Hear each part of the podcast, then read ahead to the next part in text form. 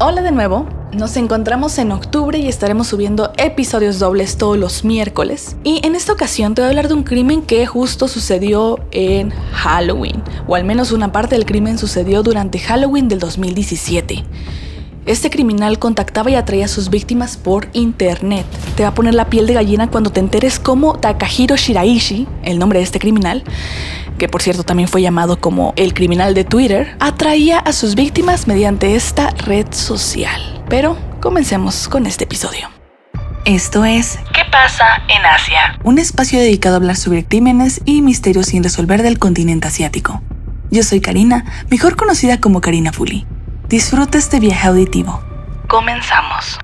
Takehiro Shiraishi, en dos meses, se volvió uno de los criminales que más miedo, sí, más miedo, daba hablar en las noticias en Japón.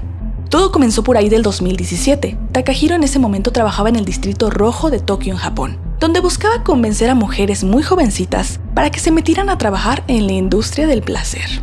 Ya tenía un apodo en ese momento que era como traducido al español como el reclutador creepy, y es por esa época que él comenzó a usar Twitter eh, que hoy en día la aplicación se llama X, pero en ese momento era Twitter. Y es ahí donde él comenzaba a invitar a mujeres a también trabajar de eso.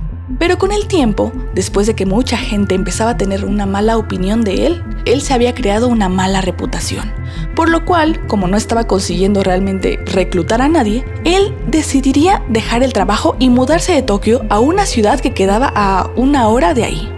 Él confesó en su momento que debido a este trabajo él había aprendido a saber qué decir y cómo decir las cosas para convencer a la gente. Justo en junio del 2017 convence a su padre de que le preste dinero para empezar a vivir solo y en agosto de ese año se mudó a Sama, que quedaba a una hora de Tokio. Un departamento de 13 metros cuadrados que sería llamado también el departamento del demonio en muchos periódicos, porque justo es ahí donde ocurrirían sus crímenes. A partir de ese momento, ya que ya no trabajaba como reclutador, aprovecharía la red social Twitter para buscar a personas que tenían pensamientos destructivos, es decir, personas que tenían pensamientos que buscaban hacerse daño. Y él también de vez en cuando publicaba lo mismo, buscando crear lazos con ellos. El objetivo de Takahiro era aprovechar ese momento de vulnerabilidad e invitarlas, porque sus objetivos eran mujeres, invitar a estas chicas a su departamento, con el objetivo de abusar sexualmente de ellas. Y como temía que las víctimas lo fueran a reportar, acababa con sus vidas y como no sabía qué hacer con la evidencia, destruía el cuerpo. Sí, lo destruía, así como suena. Trataba de que no quedara ninguna evidencia posible, pero lo que hacía era dividir el cuerpo y guardarlo por todo el departamento. Todas las víctimas, como te comentaba, eran mujeres, a excepción de un hombre porque estaba a punto de descubrir los crímenes de Takahiro. El modus operandi de este criminal es que para evitar que se arrepintieran a última hora, Takahiro les pedía verse cerca de la casa de la víctima y después, él, y estando con ellos, los acompañaba a su departamento. Finalmente atraparían a Takahiro a finales de octubre del 2017, cuando un hombre reporta que su hermana de 23 años estaba desaparecida. Los investigadores encontraron en unas cámaras de seguridad a la chica caminando con quien después sería identificado como Takahiro. Ambos estaban camino donde estaba el departamento de él, pero desafortunadamente en esas cámaras no se podía identificar la dirección exacta. Para ese momento, como la policía estaba actuando un poco lenta, el hermano de la víctima también había empezado a hacer su propia investigación. Y él lo que haría era justo pedir en su cuenta de Twitter si alguien de sus conocidos identificaba el perfil de Takahiro. Y cuando una amiga le dijo que sí, le pidió a su amiga pretender hacer unas publicaciones deprimentes de estas que atraen a Takahiro y cayendo en la trampa, rápidamente tuvo la atención de Takahiro. Parece Halloween del 2017, cuando le cuentan a la policía sobre esto, sobre todo este avance que había hecho en la investigación el hermano de la víctima, sobre cómo Takahiro se había acercado a la amiga que tenía estos mensajes deprimentes, la policía aprovecha y le pide a la amiga que contacte a Takahiro en una estación de tren. Esto con el objetivo de que la policía pudiera seguir sus pasos. Y, dicho y hecho, cuando quedaron de verse, la policía lo siguió hasta el departamento de él. Es decir, la amiga de este hermano de la víctima contacta a Takahiro, le dice que se vean en cierta estación del tren, donde ya los estaba esperando la policía. Takahiro lo que siempre haría era, a partir del punto de encuentro, los dos caminarían hacia la casa de él y es por eso que la policía lo siguió y supo exactamente la dirección del departamento de Takahiro. Sorprendentemente, cuando la policía toca la puerta del departamento de Takahiro, le preguntan a Takahiro si sabe algo de la chica desaparecida y para sorpresa de todos, él apunta al refrigerador y les dice, ahí está.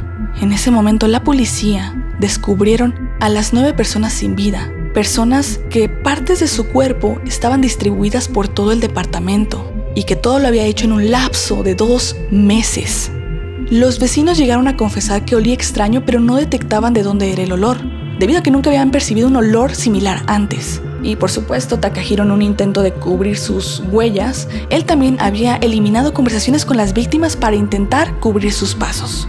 Llegó a confesar a la policía que en el momento en que lo atraparon, se puso a pensar en las maneras en las que pudo haberse evitado que lo atraparan y justo Takahiro pedía que si querían saber más detalles de lo que hizo, tendrían que pagarle. Y en un principio, cuando todo esto se fue a juicio, los abogados de Takahiro quisieron argumentar que él no tenía la culpa, ya que estas personas, en teoría, ya tenían la intención de acabar con su propia vida.